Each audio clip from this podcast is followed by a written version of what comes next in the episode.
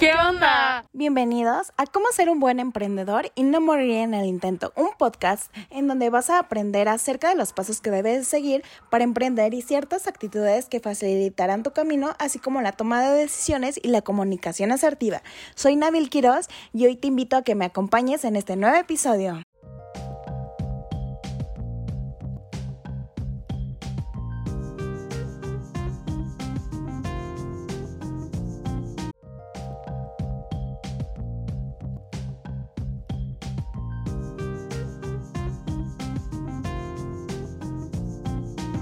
En el capítulo pasado hablamos sobre algunos consejos para dar a conocer tu negocio y que refleje el mensaje que deseas transmitir, así como las estrategias para realizar un logo adecuado que quede en la memoria del público. Si todavía no han escuchado nuestro capítulo pasado, pueden regresar a escucharlo para ponerse en contexto. Bueno, el día de hoy les hablaré sobre algunos emprendimientos en tiempos de COVID y cómo prosperar en ellos. Bueno, uno de estos emprendimientos es el tapabocas inclusivo. Mila Chemin es una marca de indumentaria argentina que se especializa en desarrollar prendas cómodas y sueltas que se adapten a todo tipo de cuerpos. Como ya sabemos, el tapabocas tradicional trae muchos problemas en la vida de más de un millón de personas en Argentina, desde personas que sufren hipoacusia, sordera o TEA, hasta aquellas con trastorno de afasia que necesitan apoyarse de la lectura labial y a, y a ver los gestos de las personas cuando hablan para comunicarse. Bueno, como, o sea, con la creación de este tapabocas inclusivo, que a través de un plástico transparente permite eh, ver la boca de, o sea, de la otra persona, la marca dio visibilidad a un problema que sufren diariamente muchísimas personas. Otro de estos emprendimientos sería la tienda cerca. Durante la cuarentena, los negocios que no ofrecían alternativa de venta más allá de la forma presencial fueron los que sufrieron una mayor caída en sus ingresos, por lo que Tienda Cerca es una plataforma colombiana que nació como una solución para poder ayudar a estos negocios a continuar sus actividades durante esta época difícil. Esto ayuda a conectar a los consumidores con los locales del barrio para facilitar la venta a través de canales digitales, ayudando en la búsqueda de negocios para realizar el pedido. Bueno, Laura Valencilla de Marketing nos menciona que para poder conocer de verdad a la audiencia hay que revisar resultados constantemente y usar estos datos para detener o sea, para tener variaciones de creatividad, siempre hay algo diferente que se puede hacer y que hay que probar si funciona. A continuación, les mencionaré algunos consejos para prosperar en tiempos de COVID. Mm, yo creo que algunos de estos consejos sería como la búsqueda de inspiración e ideas continuamente.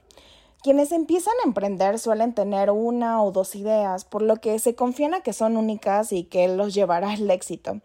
Pero mm, esto realmente no es así. Un verdadero emprendedor estudia y aprende todo el tipo, o sea, o sea, aprende todo el tiempo para capturar conocimiento, Em, y aplicar o sea, y aplicarlo en su negocio o simplemente para alimentar su curiosidad. Esto pues lo va a ayudar a tener más ideas, a crecer en su negocio y que también sea más conocido en la población. Otro de estos consejos eh, sería salir a vender.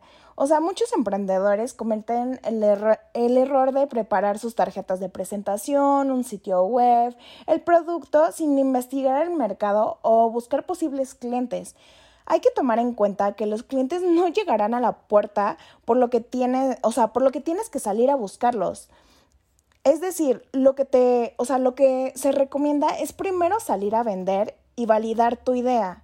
O sea, que sepan qué es lo que estás vendiendo. Y bueno, o sea, creo que el, que salgas y promociones tu, tu, producto, esto te ayudará a tener como habilidades de, o sea, de ventas y esto te funcionará no solamente para tu negocio, sino para cualquier otro negocio y creo que las compañías estarían como muy interesadas en ese aspecto.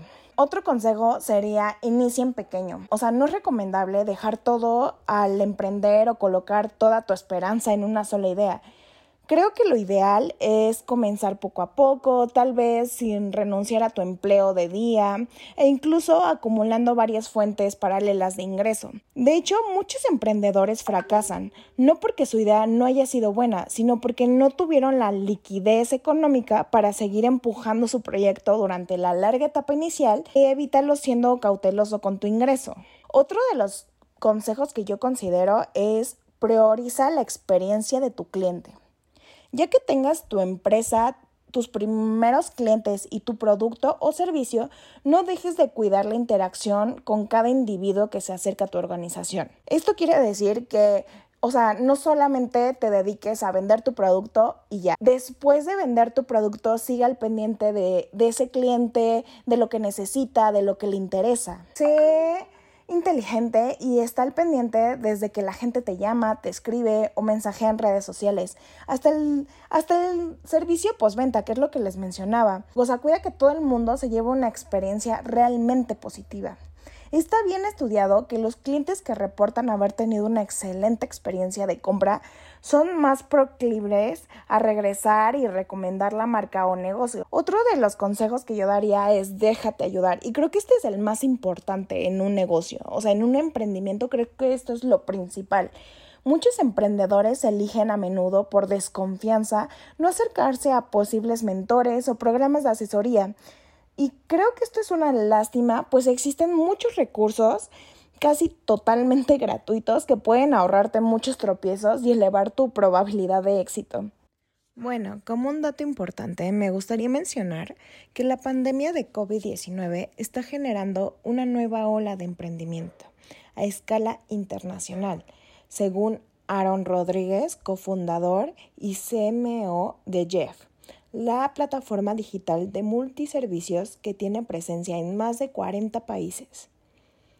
Bueno, las grandes crisis son oportunidades para el emprendimiento siempre y cuando sepamos entender los cambios que generan y actuemos de forma rápida, dijo durante su participación en el Festival Virtual de Emprendimiento con mayor prestigio e influencia de América Latina que es organizado por el TEC de Monterrey.